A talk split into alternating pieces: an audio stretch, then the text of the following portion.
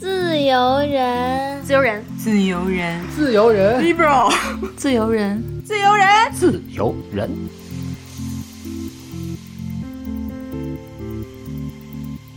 Hello，大家好，欢迎收听自由人。在本期节目正式开始之前呢，我们也向大家分享一下我们上一集《坏世界好工作》系列的主人公艾玛她的近况。她最近正在做一些兼职的书籍营销的工作。最近的经历呢，也让她觉得有意愿尝试一下自由职业者的生活。艾玛最近在推荐的一本书叫做《爱的练习：女性自我成长手册》。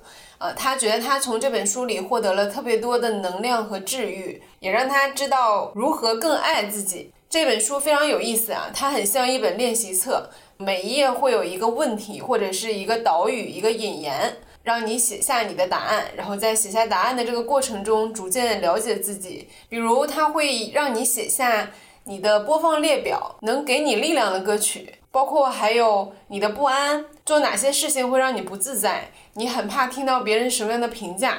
因为艾玛非常喜欢这本书，她也想到了我们自由人的听众，为我们准备了三本书当做听友福利。大家可以关注自由人的微博“自由人 Liberal”，自由中间有一个下划线，然后转发、评论加点赞。我们就是十一月十七号发布的本集节目微博，分享你对《坏世界好工作》系列的感受。我们会抽取三位听众送出这本《爱的练习：女性自我成长手册》。感谢艾玛，也祝福她之后的工作可以顺利开心。好的，那么正片开始。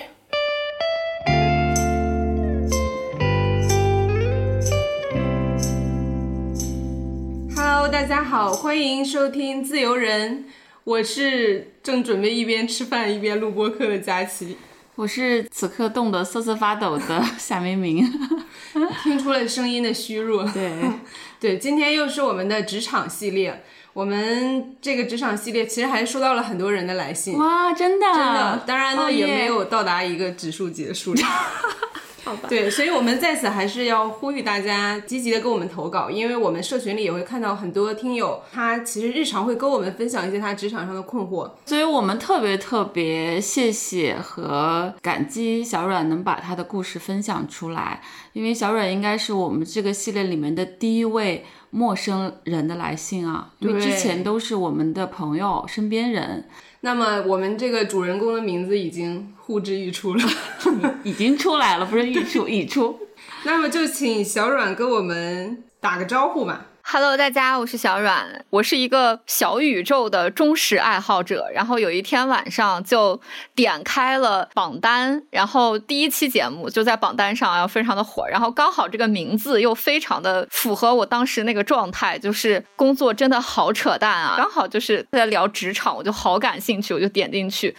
甚至我还留言，甚至后来我还发现，在你们的公众号上就是有我的名字，然后有我的那个留言的内容，我还看到了，我就觉得嗯，应该是非常有缘的一个状态。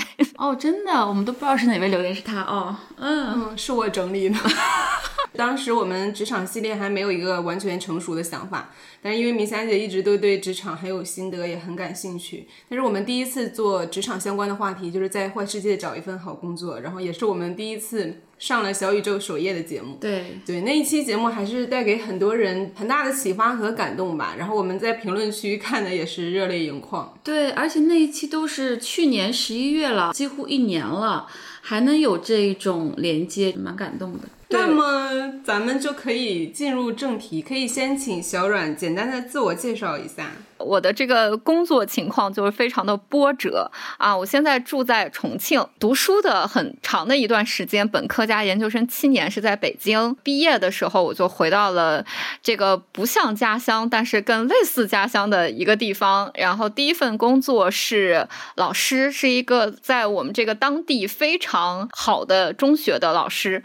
后来呢，第二份工作是某非常出名的教育培训集团的老师。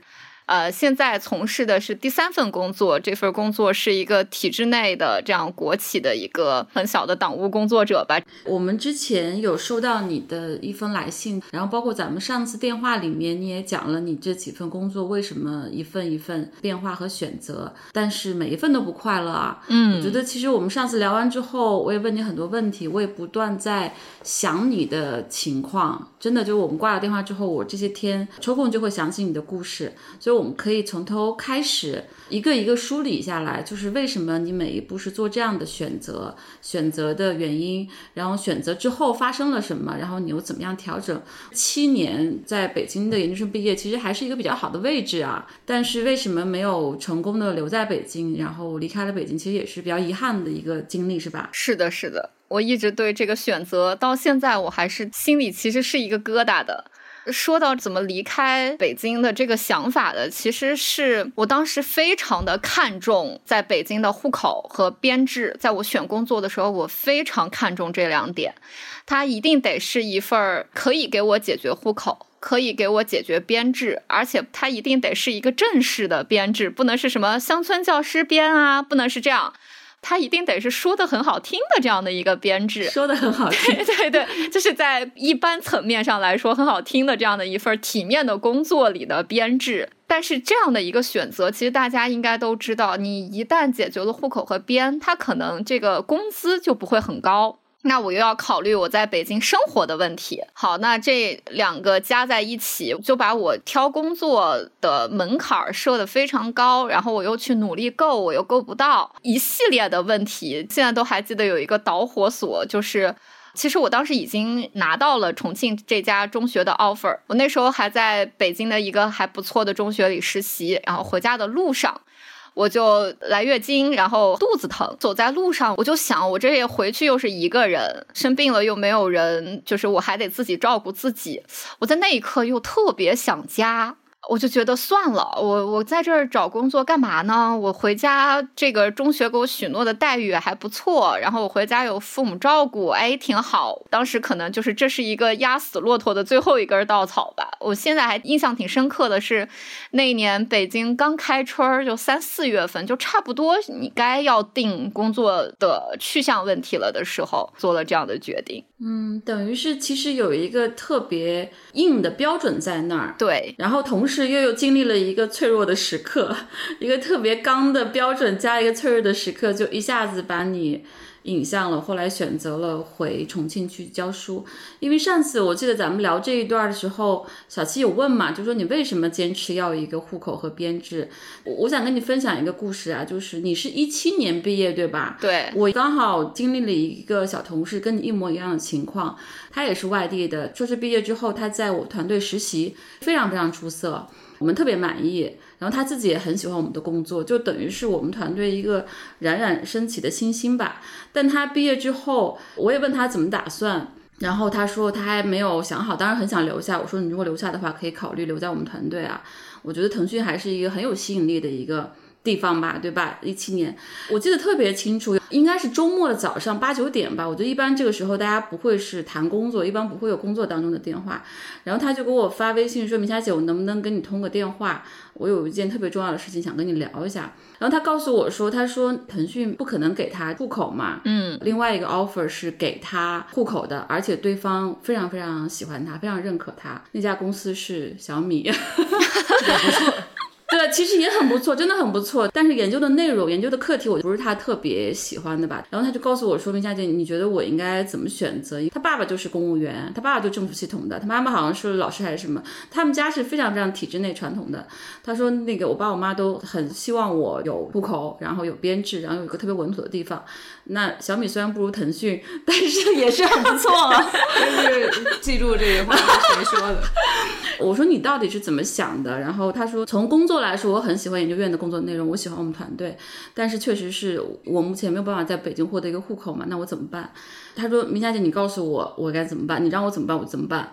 我 我说：“天哪！”我说：“我要告诉你，这个事情你一定要自己做决定，我绝不会给你任何的建议。我只想告诉你的是，你非常适合现在的工作，你会做得非常非常好，而且我要说的是，第一份工作就像你职场的那个原生家庭一样，嗯，它会给你特别多的影响，给你一个高的标准，给你一个自我认可，给你寻找你自己的优势跟热情的最初的一个认知一个环境。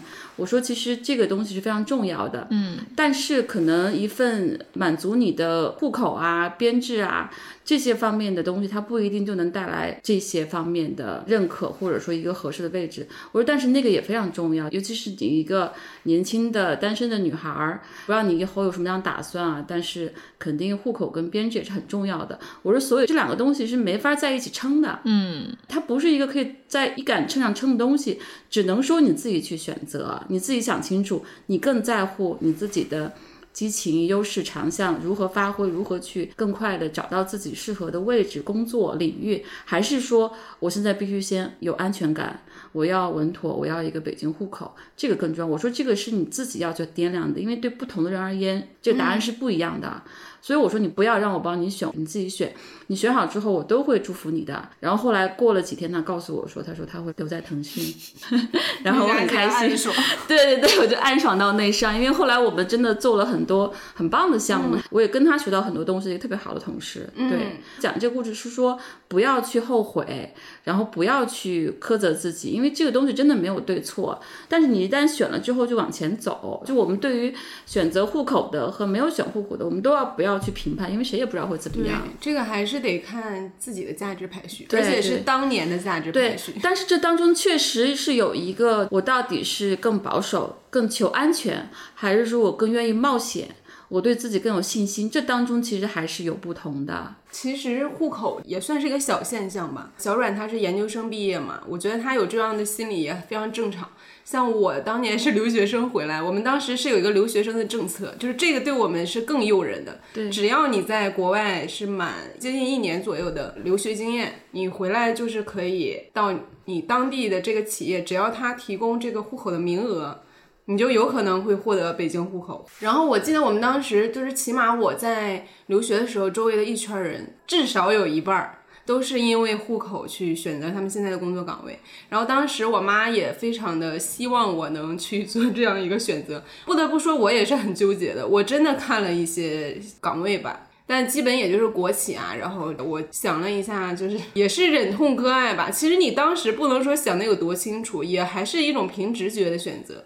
但是我现在在想这个事儿啊，我觉得这就是我做的选择，因为我这个人实在是没法去 那样的岗位上去工作，我就失去了这个机会。这个肯定跟我家庭背景也有原因嘛，因为我妈就是她一生就比较的漂泊，所以她对户口的渴望是另一种渴望，她就希望你不要再像我这样在北京漂泊无依。总之我是没有选择了，然后我的很多朋友现在依然是为了这个户口，因为户口都是会给你签这个合同的，你要满多少年才能离开，不然你要赔钱。对，然后他们有的人是非常痛苦，作废了。我就是觉得他们整个人不仅是神采尽失，然后暴瘦这种现象，在等这剩下的两年或三年结束。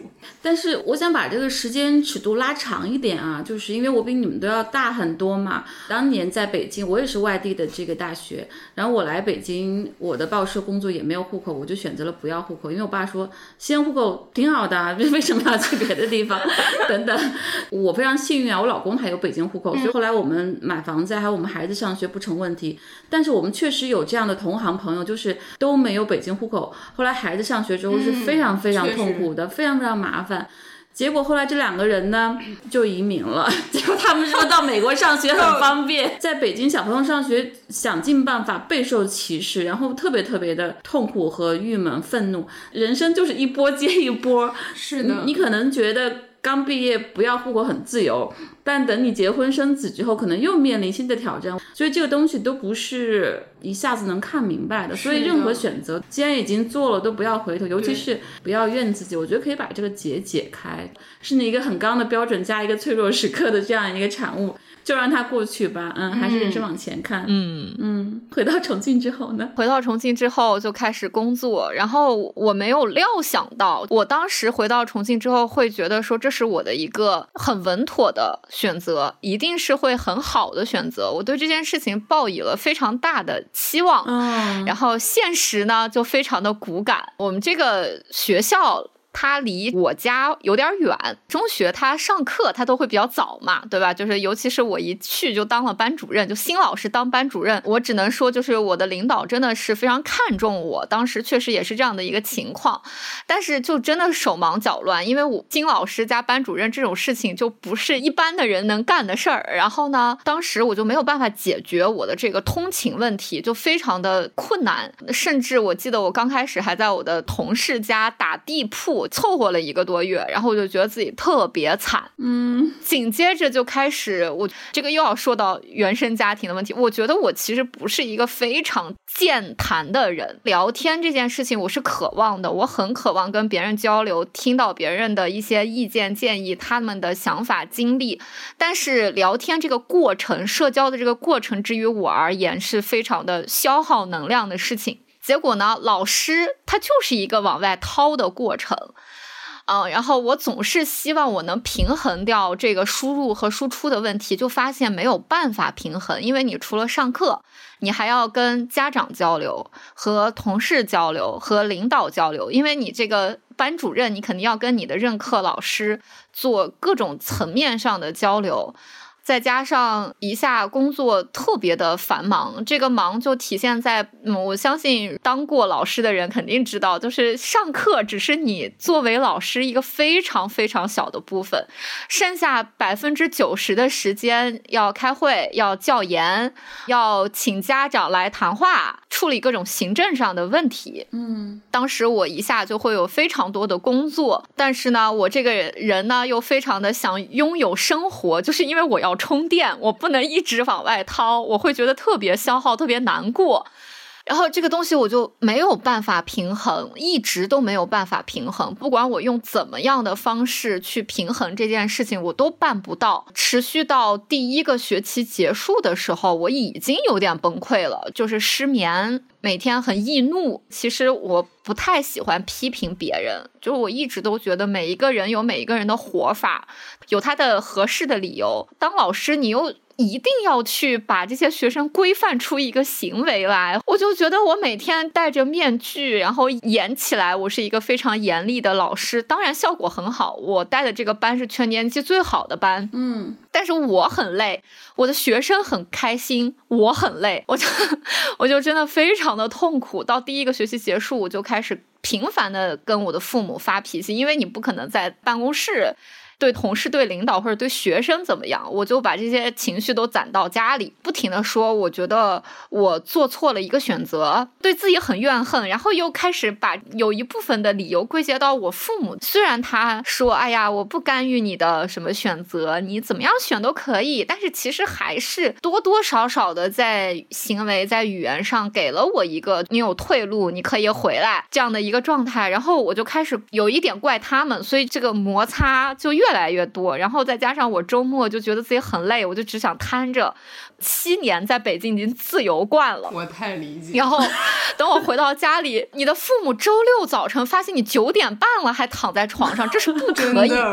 但是。平常我作为一个老师，一个班主任，我七点半就要到岗啊，我就没有睡饱过觉，我就是瞅着是周六日想睡个懒觉，不行啊。然后这种摩擦就越来越多，越来越多，到最后就已经变成就是非常精神层面的摩擦了。我爸就开始变成了啊，你这么大把年纪了，还在家里啃老，还住我的房子，呃，你滚出去啊！啊，真的，他直接说你滚出去啊？对。他就说：“你不是很有想法吗？你不是很有能力吗？你不是觉得自己挣钱很多吗？你不要住我的房子啊，然后不要让我给你交水电气物业费啊！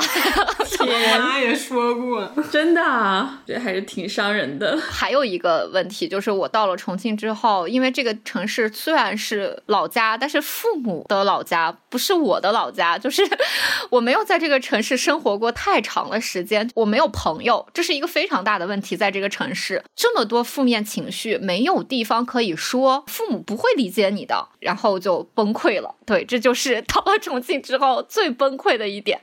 这个崩溃就直接导致我在离职前的两个月，这两个月我已经发现非常不对了，我的状态就是开始失眠，非常的瘦。一七年毕业入职的时候一百多斤，我没有在减肥，也没有时间运动，在那段时间只有九十二三斤这个样子，心情特别不好，毫无理由的。开着会，我坐在会议室开始哭，吓到了我的年级组长，就是这种情况。然后以我浅薄的在本科的时候学到的心理学的一些知识，我开始发现真的有问题了。这个问题而且是非常大的，但是我当时就满以为我可以调整。比如说，你看到你的工资一个月还有那么多的时候，然后多出去走一走的时候，我就开始发现这些我所做的努力。毫无用处。直到有一天，就是我下午下课到晚自习上课中间的这段时间，我那时候申请了教师公寓。我的教师公寓在六楼，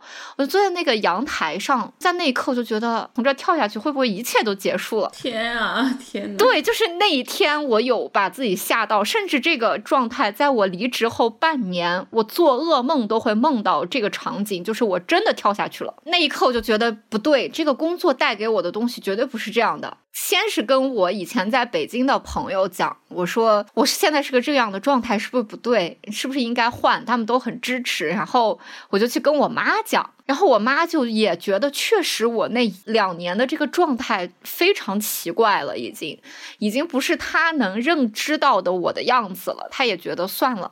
那个时候我妈都不敢跟我爸去说这件事情。以我妈对我爸的了解，她都觉得我爸不会答应这件事儿的。我妈支持我，所以我就去提了离职。就是将近两年之后裸辞是吧？是的，是裸辞。你当时也没有去看医生是吧？咨询了两次，然后跟我以前的心理学老师发了邮件，就是我问他这个状况应该是怎么处理。我没有去正规的精神科去看的，就是他的焦虑症的评判应该是对的，应该我有中度的焦虑。然后抑郁的这个评判，当时就是说我只是轻度的这种情况，不是很严重。然后你休息好了，然后什么可能就会好一点。但是我当时就会觉得，因为一提起工作，我太不是状态了，觉得先脱离工作这个场域再看一看。有人对抑郁症有一个定义，就是说他扮演那个角色没法演下去了，他再也演不下去了。那就是抑郁症就爆发了，就比较像你刚才说，你对学生啊，然后对家长、对领导，其实都是戴着面具在强行扮演另外一个角色的，就这样子一直扮演，其实是非常非常消耗的，就是把自己精神掏空的。另外一个就是，我有一个朋友，他也是比较的那个喜欢琢磨这些，虽然他也不是医生，他就说焦虑症跟抑郁症有一个特别好的区分，但是这个东西全凭笑谈啊。他说焦虑症特别典型是我怕死，他说他妈妈就典型的焦虑症，就成天这个那个觉得自己得了癌症什么的。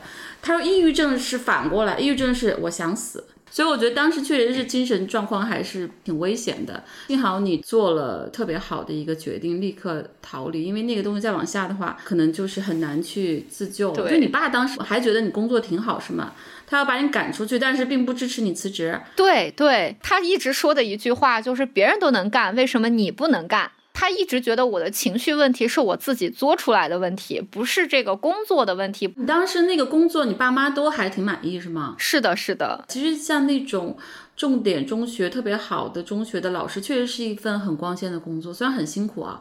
小阮说，你当时在这份工作的时候，领导同事对你有一些 PUA，是什么样的情况？对。第一个就是我的这个学校的同事们，他们都差不多是一个学校毕业的，就他们的招聘的教师的这个途径比较单一，所以他们可能都是受的是一套系统的教育。然后这个也跟我有关系，就是可能我在北京是见过了更多类型的人的，然后呢，我落到了一个他们只能接受单一类型的老师。工作方式的这样的一个环境里，这个小环境就会一下变得非常糟糕。就是他们不能认同我的很多教育的模式，他们也觉得我的很多想法很诡异、很奇怪，然后妄图想把我同化成和他们一样的。这也是我的消耗之一，就是我一不认同他们的这些想法和理念。但是呢，我又是一个其实从小到大很害怕特立独行的人。我又很合群的，很希望把自己的这个刺儿都拔了融进去，但我又觉得我一旦融进去了，我就跟他们一样了。我本来又看不上他们，跟同事之间是一个非常大的消耗，真是够痛苦的。对，然后领导典型的 PUA 就是非常明显的一个，就是他会说你离开了我们这个学校，你什么都不是。哦哟，你不会找到更好的工作了。怎么这么自信啊？点中点。真的，我离职前跟领导谈话，领导还是这句话，就是你离开了我们这个学校，你不会再找到比这个工作更好的工作了。不停的给你施加工作量，然后不停的告诉你，哎呀，你是北京名校的研究生，你就应该把这件事情干好。太点了，这个，嗯，每次就不断的强调你要为你的母校争光。我当时又很白痴的一个状态，我就又觉得确实我不能给我的母校丢人，就把自己嫁到那里，所以精神状况变成后来那样。是有迹可循的，可以听出来，确实是你这个各种拧巴啊，然后自己全部在默默承受，然后。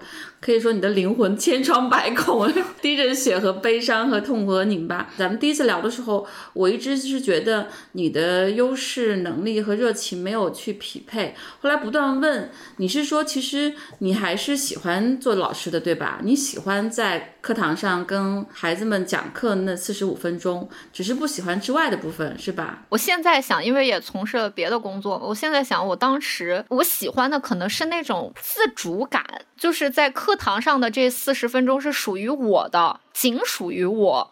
虽然知识是死的，但是我以一个什么样的方式去？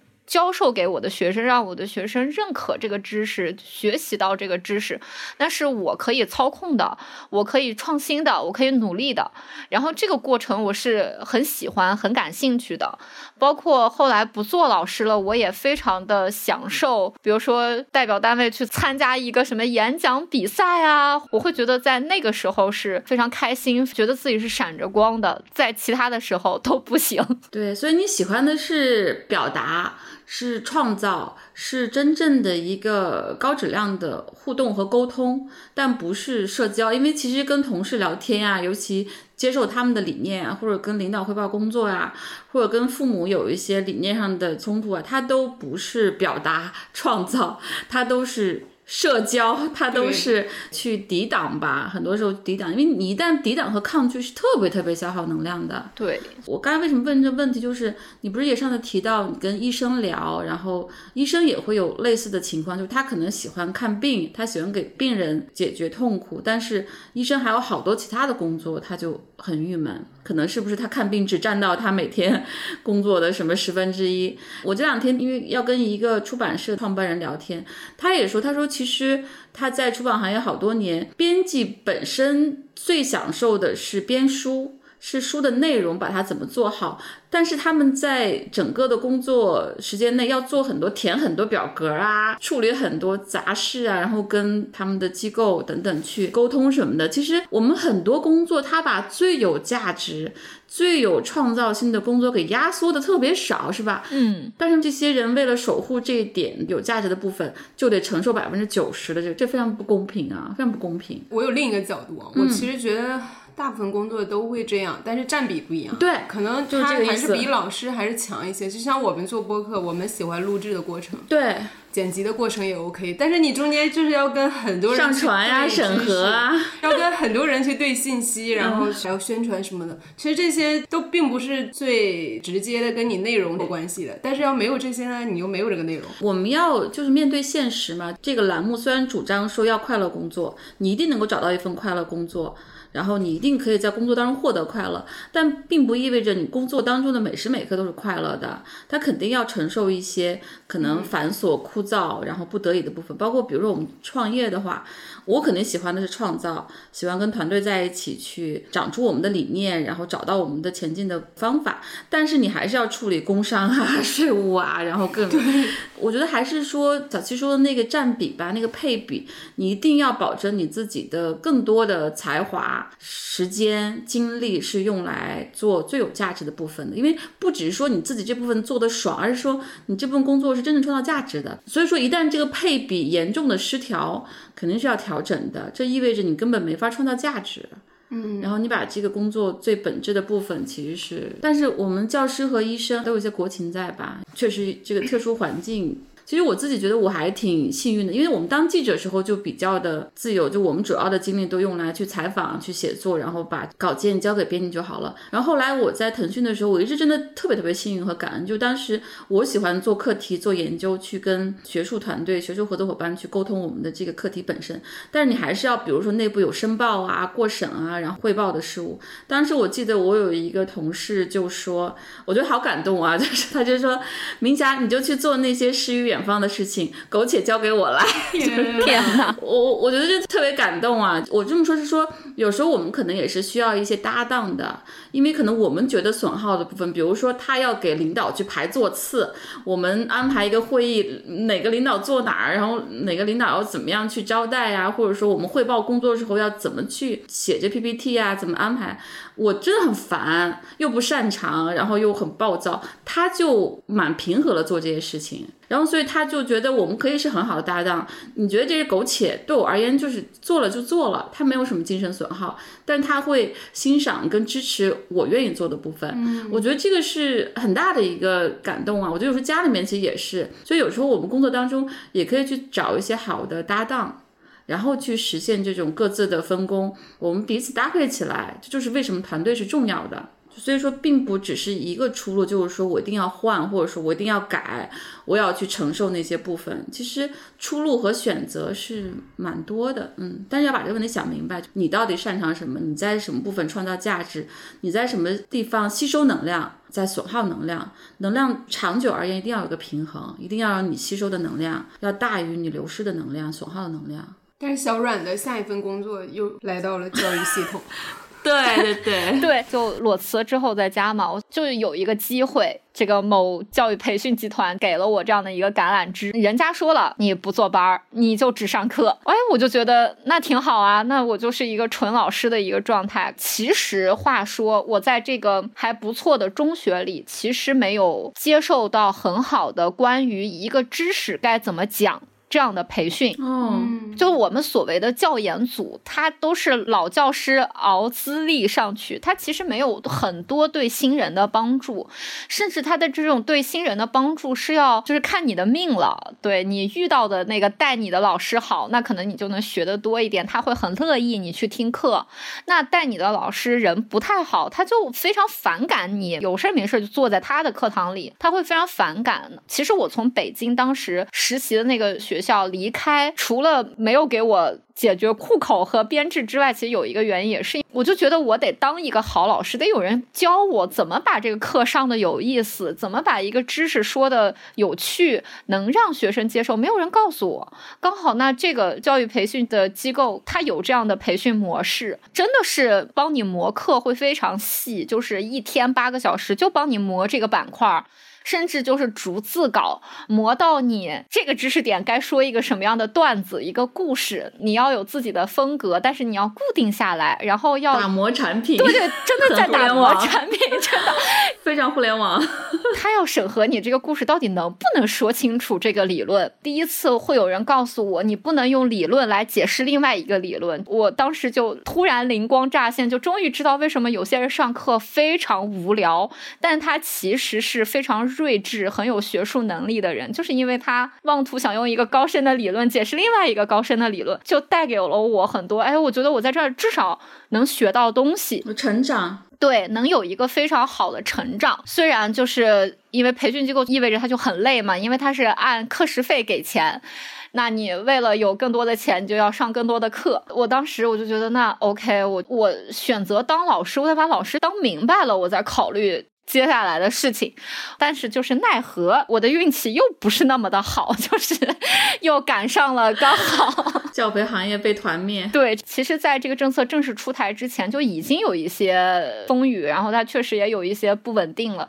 哎，那个时候就开始想，因为你经历了两份工作，第一份是你自己心里的不稳定，第二份工作是这个收入和这个政策偏向的不稳定，会直接导致我对。职场这个概念开始有了一些非常保守的我觉得我以前不是这样的人，知道我在上学的时候，我是非常乐于去挑战的，去尝试新鲜事物的。但是经历了这两茬事儿之后，我就开始害怕了。那天跟你们聊完之后，翻我之前的微博，我就发现我经常会大半夜的发那种我有很多害怕的事情。就除了内心的不稳定之外，我会发现有很多这个世界上的事情我没有办法控制。比如说，你大家都说教育是新兴行业，你也从来都没有想过教培行业会被团灭这样的事儿，就觉得太不稳定了，所有的事情都没有办法，所以我就觉得我是不是应该在下一份工作就去找一份稳定的。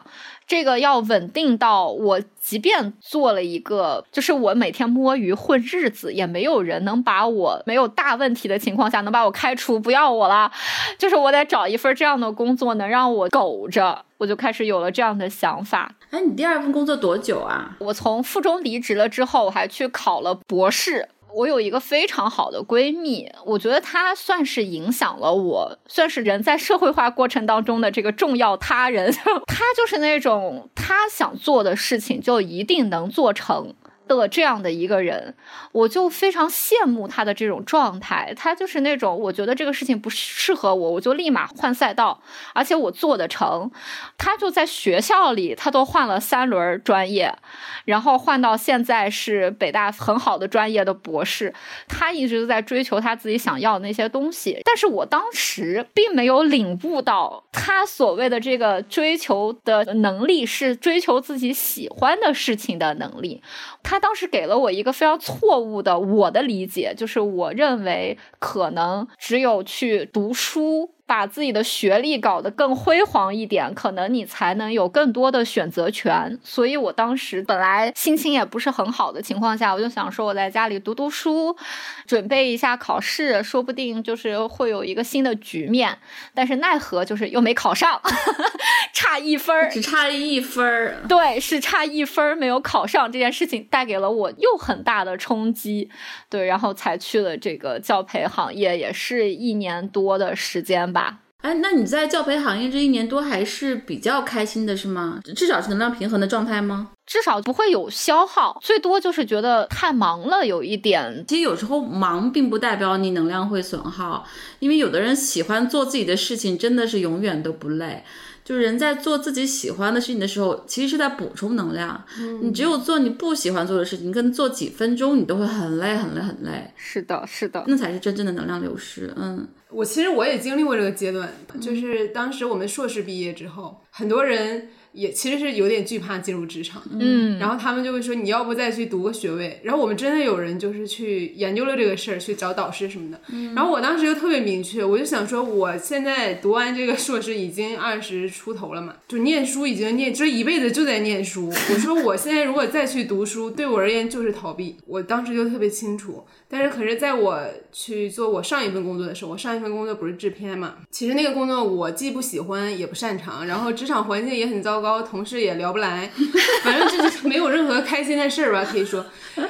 但是我当时有一个很典型的心理，我就想说，哎呀，那我的梦想是当导演，那我当制片，我学点知识对导演也是有帮助的，我为何不在这再苟个两年，又如何呢？肯定不会说一无所获。然后我当时靠着这样的心态撑了很久，就是我也以为我学到什么东西，然后以为对我有帮助。可是到此刻我再看，我觉得那个就是一种自己内心的缓兵之计，就是你想让自己好受一点。当时没有搞清楚状况的时候，你总是觉得这个方法看似有效，实则就是逃避。所以我不知道小阮是，就是你真的是发自内心的觉得你天生就是应该当老师吗？还是说你其实有更好的想象，只是不敢尝试，或者说还没有？体验，如果我真的是一个能天生当老师的料，我当时就肯定会挑一个更好的专业、更好的学校，对吧？就是当老师能有更多的助力。这样，我高考的时候能选择的学校很多。我爸妈都是理工科生，他们就觉得文科生非常的没用。我妈问我想报什么样的专业，我对这个世界都没有认知，我就只给我妈妈讲，我说我不报师范。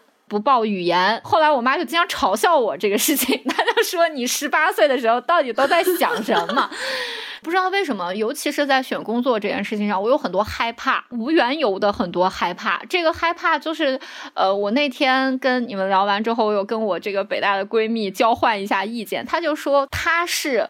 我因为喜欢什么，所以我削尖了脑袋，我都要努力的去靠近这个事情。而我从头到尾的选择，包括其实我处理亲密关系，我谈恋爱，我甚至都是这样的一个人格，就是我一定得是自己有什么。我确定了，我才敢去做什么，所以就把自己框得很死很小。就是我是这个专业的，所以我就只能做跟这个专业相关的事情。那做别的，虽然我有很多的优势，很多的长处，但可能因为不够专业，所以别人不会认可我，我连试我都不敢。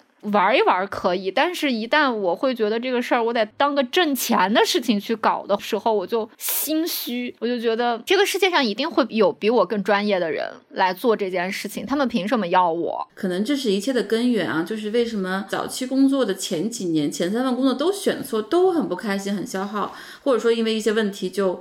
没办法持续，其实肯定背后是有一些你的 pattern 或者你的信念系统出了问题。咱们后来不是说到你对于工作的认知、对于工作的想象，还有对于自己和工作这匹配度，你好像都有一些。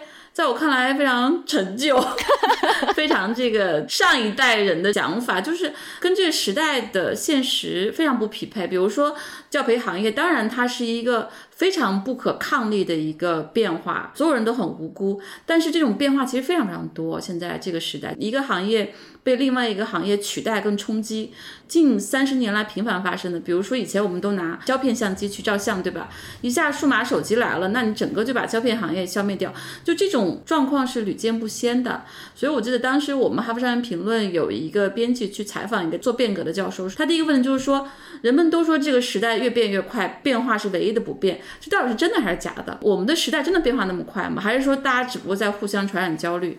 然后这教授说。这是真的，我们这个时代真的就是变化很快，不是渲染焦虑，就是你真的要面对我们的时代一直在变。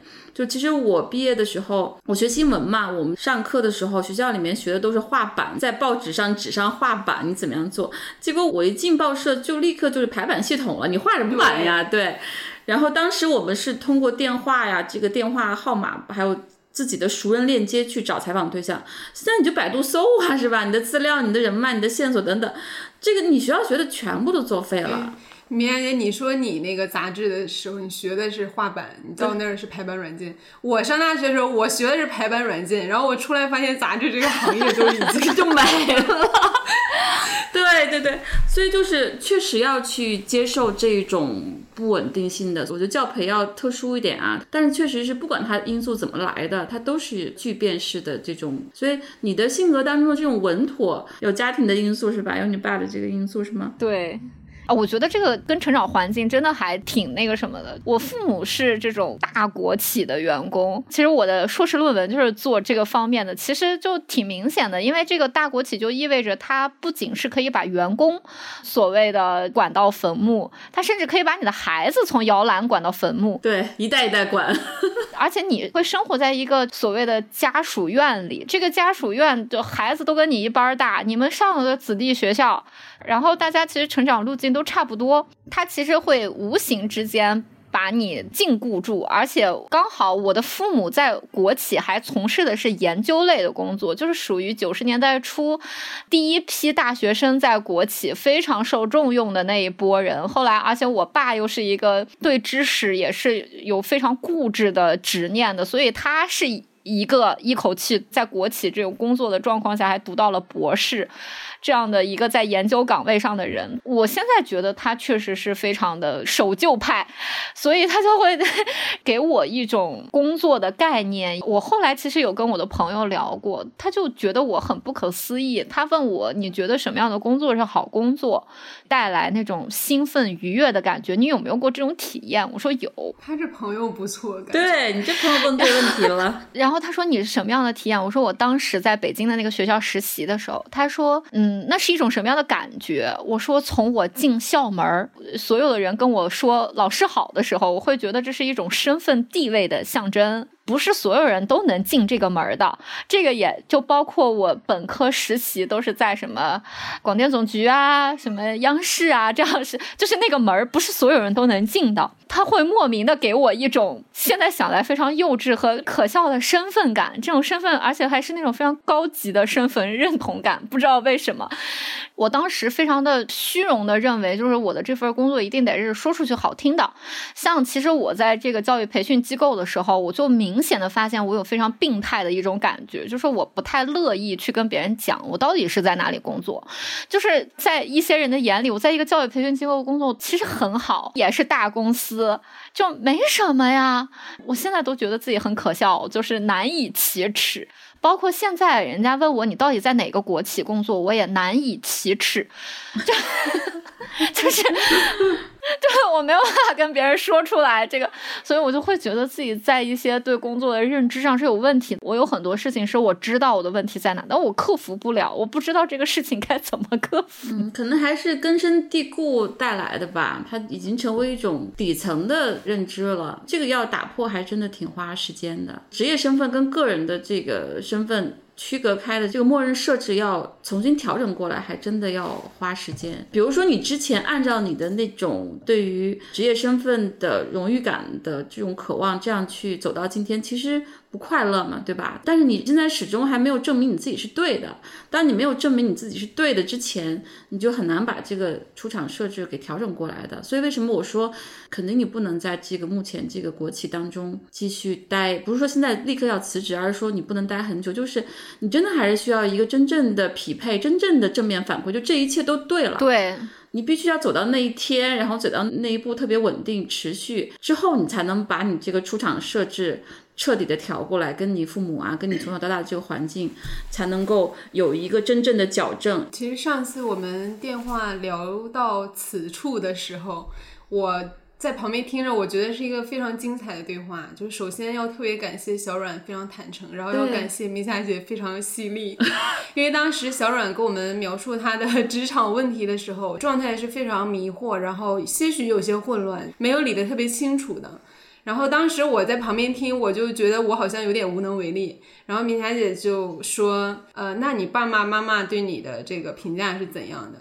然后小阮才说：“哦，我爸一直是一个大国企的这个员工，从小到大就是塑造了他对。”一个好工作的想象吧。对我，我当时就觉得，对于工作的想象其实是特别窄的。其实工作它意味着很多很多，而且工作是跟个人的一个关联。不是我当时问你，我说你到底想象工作是什么样子？你说应该大公司，对，规范的管理，很高级，对，很稳定。但是那只是职场的很小的一部分，只是一部分，而且很多人在里面是非常不适应。你只是职场的一块土壤，那一块职场的土壤适合某一些种。子，但你种在里面，你根本不是适合那片土壤的种子。但是我觉得小阮也不用特别害怕，或者说自责，因为其实大部分人都是这样。没错，就是你不断的通过这些试错，去知道自己是一颗什么样的种子，然后你需要什么样的土壤，找对之后，你就是一个。怒放是一个茁壮成长的一个状态，然后你会发光发热，然后你会觉得我天生就该如此，我是天选之子。反馈都是反馈，但是就负面反馈，但负面反馈它都是有价值的，嗯，都是有意义的。包括我听你的声音啊，其实你声音里面是特别阳光、特别有能量的，是吧？嗯，他们都说声音是最诚实的。声音其实比表情啊要更加体现一个人内在的状态，你是很有能量的。那你的能量，我觉得能在那支撑两年也是挺，说明你能量还是挺饱足的。对，其实你看我第一次跟你聊的时候，我就不断在问你的技能嘛。后来问下来，发现你根本就不是技能层面的问题。然后后来我回去想你的故事，可能这是我们很多职场女性她痛苦，她都不是说技能不具备，技能不具备你就学就好了，是吧？你你英语不好学英语。不会做 PPT，你学。再一个也不是努力的问题。当你的技能和你的努力都没有问题的时候，那就一定是你的信念系统出了问题。就你努力那个方向就错了。你越努力越消耗，越努力越把自己给整垮了，越努力越痛苦，然后陷得越深。这个时候赶紧跳出来，赶紧离开这个。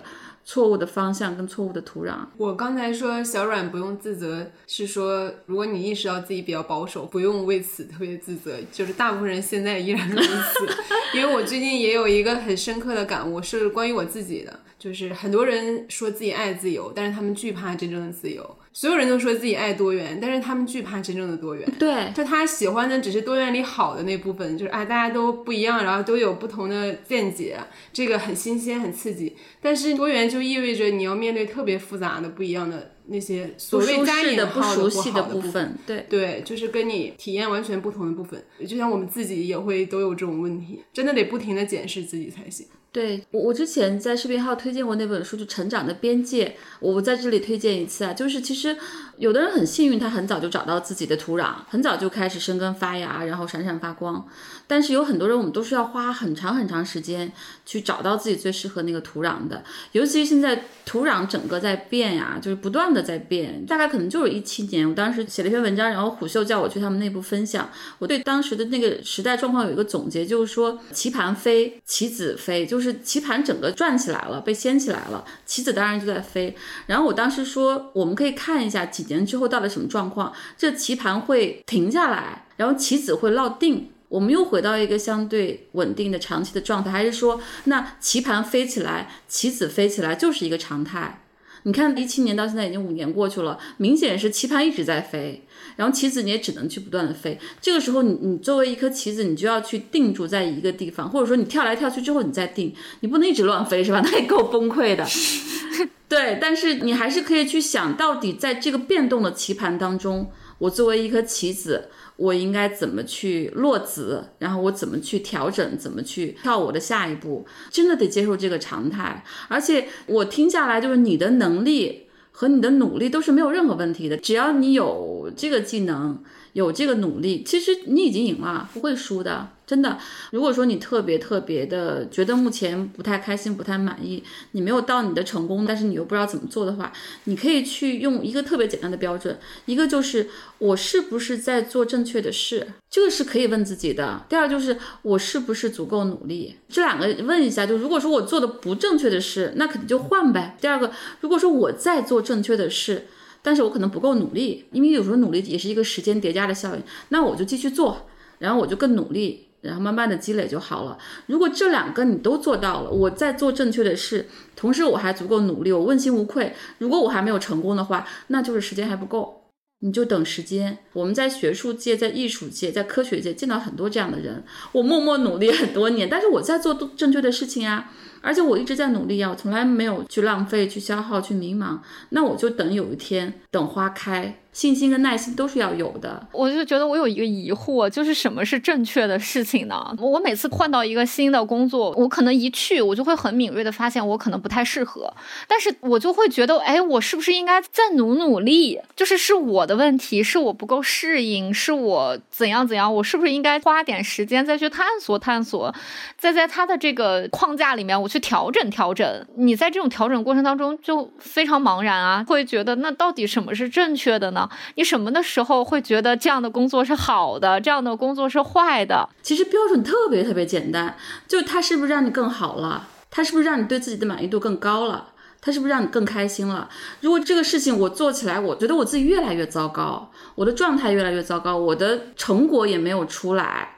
然后我也不开心，它肯定是错的事儿。但如果是正确的事情，就它一定会让你对自己感觉很好，更好。对，这个跟在亲密关系当中是一样的。如果说这个人让我感觉越来越不好，你不要去磨合他，就是对的事情和对的人一定会让你越来越好。这个特别简单。如果说你刚才说我调试了，我也努力了，我也竭尽全力了，我也怎么怎么着，但是他还是没做到，还是没做好，反倒让我越来越怀疑我自己，我是不是应该更坚持，我是不是应该更努力？那这明显这事儿就错了。其实小阮刚才形容第一句话里就已经呼之欲出，他说：“当我来到这个环境里，我敏锐的意识到，对，没错，你用。”对你用的是敏锐的意识的。如果说有可能这个地方挺好，只是你还需要适应，那你就不是敏锐的意识。没错，就是说你的心其实已经给你答案了，但是你你用你的大脑开始拼命的去计算，然后去调试，说我还可以这样做，我还可以那样做。一旦需要这样去拼命想办法去做的时候，其实事情就已经错了。我们很多时候会忽略这个信号，就是忽略自己的感受，让别人来说。你是不是好的？你是不是对的？那不用的，你就回到你自己。虽然这个职场亲密关系都会有问题要处理嘛，然后那个时候你也会觉得是不是不适应，但是你就不会用敏锐的意识到这个词，因为直觉它就是跟你过去经验挂钩，你可能用语言描述不出来，但它就是你过去经验的总和嘛。然后这个东西就是特别敏感的出现了，你一下就感觉到对或者不对。有的事儿是经过一些方法可以解决的。但是直觉一般不对的事情就 很难去推。没错，其实真的是我们做决定的时候一定要用心去做决定，就是跟随你的心，就是这样子，你不会后悔，不代表你不会做错的决定啊。这只是代表你不会后悔，就是我当时心里就是这样想。然后你执行的时候，你要用大脑，因为大脑是相对理性的嘛，是周全的，然后会考虑外界因素，会考虑别人的感受。所以当你要执行一个事情的时候，我要把工作做好，我要把我们的亲密关系维系好，这个时候是要大脑启动的。大脑是做计算的，它不是说去满足你的需求的。大脑满足的是外界的需求，环境啊，工作要求啊，老板的要求啊，家人的要求啊。只有你的心会满足你的需求，所以你先把你自己的第一需求满足了，再让你的大脑启动去满足你作为一个社会人你要去实现的目标。你要跟环境相处，我们很多时候是反过来的。嗯，做决定的时候，大脑啊开始计算，然后这我得有户口吧，我得有这个编制吧，然后我薪酬得有多少吧，我这个工作得体面吧，得是 BAT 哪家更好，哪家牌子更亮，就算一下等，结果最后都是伤害自己的决定。刚才我们已经讲了很多，就是小阮的第三份工作还没有提。对对对，觉得现在这份工作就是那天翻我的微博，包括我的日记，我都发现，我就经常会写，我觉得它在蚕食我的。表达能力，对生活的感知能力，会感觉我每天什么都没有干，就是这份工作就是真的，他给我的感觉就是我每天什么都没有干，没有什么工作量，但是我每天很累，回家我也照样就瘫在这沙发上，什么也不想干。我真的，我真的在这份工作里就是一个完全没有什么上进心，可能在领导的眼里我就是一个废物这样的一个状态。我其实去年为什么听咱们的节目，也是因为去年的这个时候我就已经发现我。可能跟这个环境不是非常的匹配，他要求你是一个合格的螺丝钉，不要你有想法，你就执行就可以了。但是呢，我在这个领导下达的任务之中，我总想，哎，就是按我的想法加点什么进去，然后就发现没有用的，我就发现沟通没有用，你去努力的调整执行过程当中的任何小细节都没有用，没有意义，没有人愿意听你在说什么。去年我就不停的在。合理化这件事情，就不停的安慰自己说，那就没有什么工作量嘛，就没有价值就没有价值嘛，把自己的生活过好就行了。然后我就开始在工作之外疯狂的给自己找事情干，能称得上为技能的爱好啊什么的都赶紧捡起来。包括我当时甚至是开始写一写小网文呐，弹钢琴啊，跳舞呀，开始拍视频啊，开始学剪辑呀，想方设法的把我在工作之外的事情过好。我就觉得那之前。那两份工作我没有时间平衡我的生活，那我现在这份工作看样子是不可能给我什么样的价值了，那我就生活之中找价值，但是慢慢这个时间。久了就会有一个很大的问题。第一，你会有焦虑感，你看到别人在工作上很大的成就，但是我呢又很要面子，可能自尊心又很强，又会觉得我在工作上毫无建树，我没有办法跟别人说，我总不能说我今天又练了一个新曲子，在别人的眼里你就是不务正业，我又开始消耗了，非常纠结。然后第二件事情就是，确实我也发现，毕竟一个人的精力是有限的，你什么也不干，你坐在办公室里都。其实是一种消耗了，因为你没有办法很好的在办公室里投入到你想做的生活上，就是一个技能点的提升或者怎么样，没有办法很全身心的投入的，就不太行，所以才给节目投了稿。我就想说，我一定要来分享一下我这个经历啊，这个想法呀，包括到现在这种迷茫的感觉，因为我年纪也不小了，就会觉得我确实需要有一个不在我的这个世界观、这个圈子里的人，他听我的这个故事，会不会有更好的建议给到我？我我觉得其实你刚刚描述那个状况，明显你自己是创造性的人才，有很强的进取心的，都不是说跟别人比啊，我跟别人比我更有成就，而是说你自己渴望去创造嘛，对吧？你渴望在你的工作当中去投注想法，然后去把它做得更好。其实有很多人他不一定追求这个，有很多人我像一个 AI 一样把这份工作不带感情的完成，然后我真正的生活可能就是我工作之外的生活，就他是用他的业余生活和爱好定义他自己的工作不定义他，这个都是很 OK 的，有很多这样的人，有很多大的公司机构、国企有很多这样的人，但是你明显不是，你没法用你的爱好、业余生活去定义你自己，你需要在工作当中去定义你自己，你的所有爱好你不想成为你的职。业的主业的话，那它都只是你的点缀跟搭配，嗯，是你的休闲，是你的一个消遣。我觉得小阮跟我很像吧，然后他刚才提到这个状况，也是我们职场系列第一集里我讲的那个状况，摸鱼还是消耗嘛，嗯，然后当时我也。在这个周末就疯狂的玩儿，但是现在回想起那段时间，你会觉得是我玩的很开心，但你完全不能把那段时间整个定义为我很满意。对，它这也是种逃避。所以我现在的工作是比较满，录制啊涉及到这个灵活的时间调整，剪辑到三点才回家，半夜三点，这是特殊情况。Anyway，反正我工作的时间是很饱和的，但是我玩的特别狠，就是我不喜欢那个 work hard play hard 的状 work。hard play harder。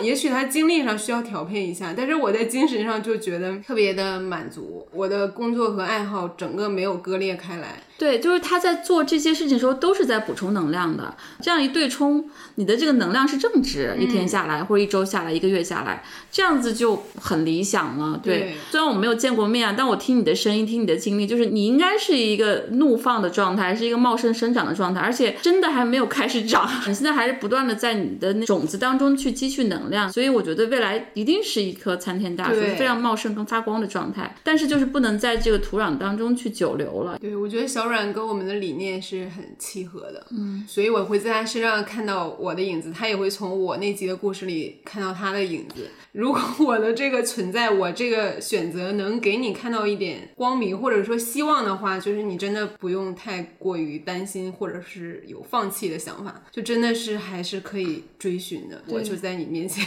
我觉得我们这个坏世界好工作系列，它最终吸引的就是一类种子，就它渴望去生长发芽，渴望去绽放，然后渴望去向着天空去吸收阳光和雨露去生长，然后去创造。它是适合这一类人，因为我也有朋友，我不知道他听了没有，反正他告诉我说，明霞姐，我现在这阶段我就不应该快乐工作，我就是应该 很痛苦的工作，我就是应该去。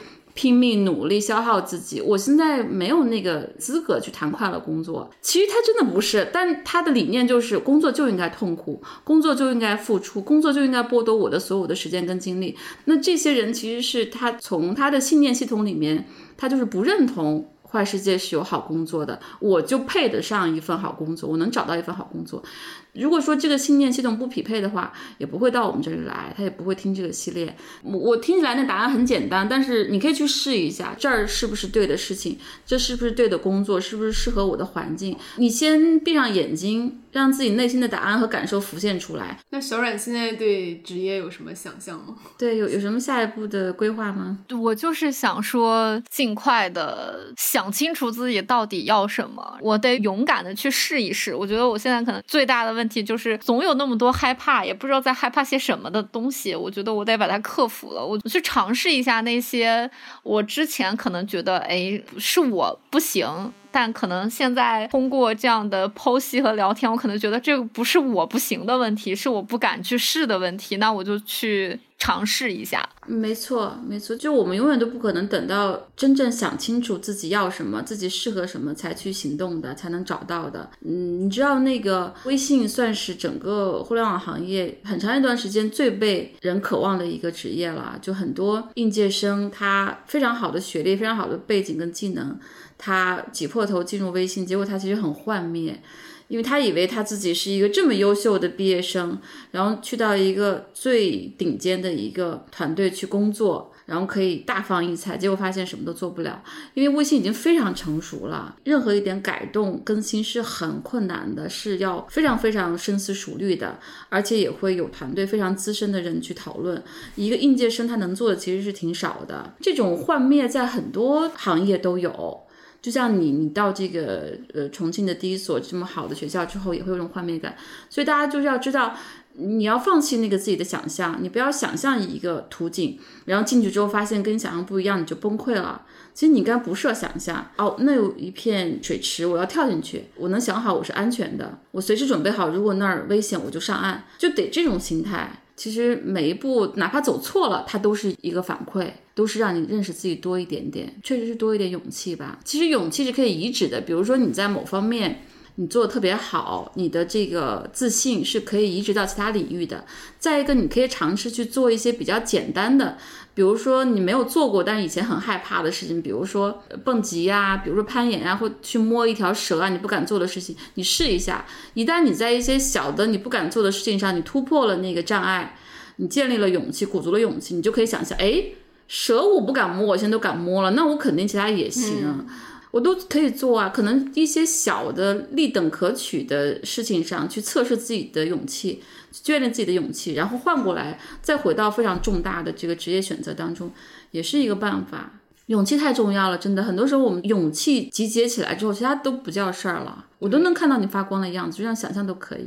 我也是觉得，嗯，做了这么多职场系列，我觉得我也有一个想法上的改变吧。过去我是非常厌恶管理职场这一类的词语，加之自己生活中的体会，我逐渐发现它其实就是跟人有关嘛，也不是说去要你管谁，或者说你就一定要框一个地方说这个是职场，你就得怎么怎么。其实不是这样的，就是它就是一个靠近你自己的过程，只是工作好像是一个工具，它也能让你更靠近你。然后让你理解人，理解世界，其实一切都是关于人的。没错，其实职场它本质上还是人和事儿。人和事儿，事儿和事儿，人和人就组成了所有的复杂的一个职场的环境。那本质上还是回到自己，然后回到你手中的工作。越来越成熟和成长之后，你会有很多东西跟大家分享的。嗯，对，我们也欢迎你最后成为我们这档节目的导师之一。对，其实我一直觉得他应该是一个导师团，因为有很多职业是我不了解的。其实我们需要更多这样的导师啊、亲友啊来分享在行业里面的情况，然后大家是一个职业互助。姐妹团，每个人都能做到既输入又输出。对，我们就省事。我们在做很快乐的工作，加油，加油！谢谢小冉对我们的信任啊，能敞开来找我们。主要是很谢谢，我真的收获很多，豁然开朗很多事情。谢谢。好的，那拜拜，周末愉快，周末愉快，拜拜。你可以在各大播客平台订阅我们的播客，也可以关注我们的微博“自由人 Liberal” 和公众号“自由地 Wonderland”，接收最新资讯。加入我们的社群，给我们发送听友来信。你可以在 Show Notes 里找到入群方式和邮箱地址。这里是自由人的自由联合，自由的人请举手。举了吗？举了。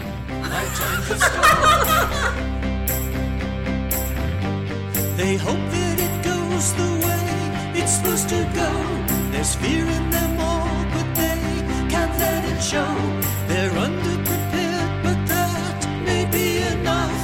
The budget is large, but still, it's not enough. So may we start. May we start. May we, may we not start. So may we start. May we start.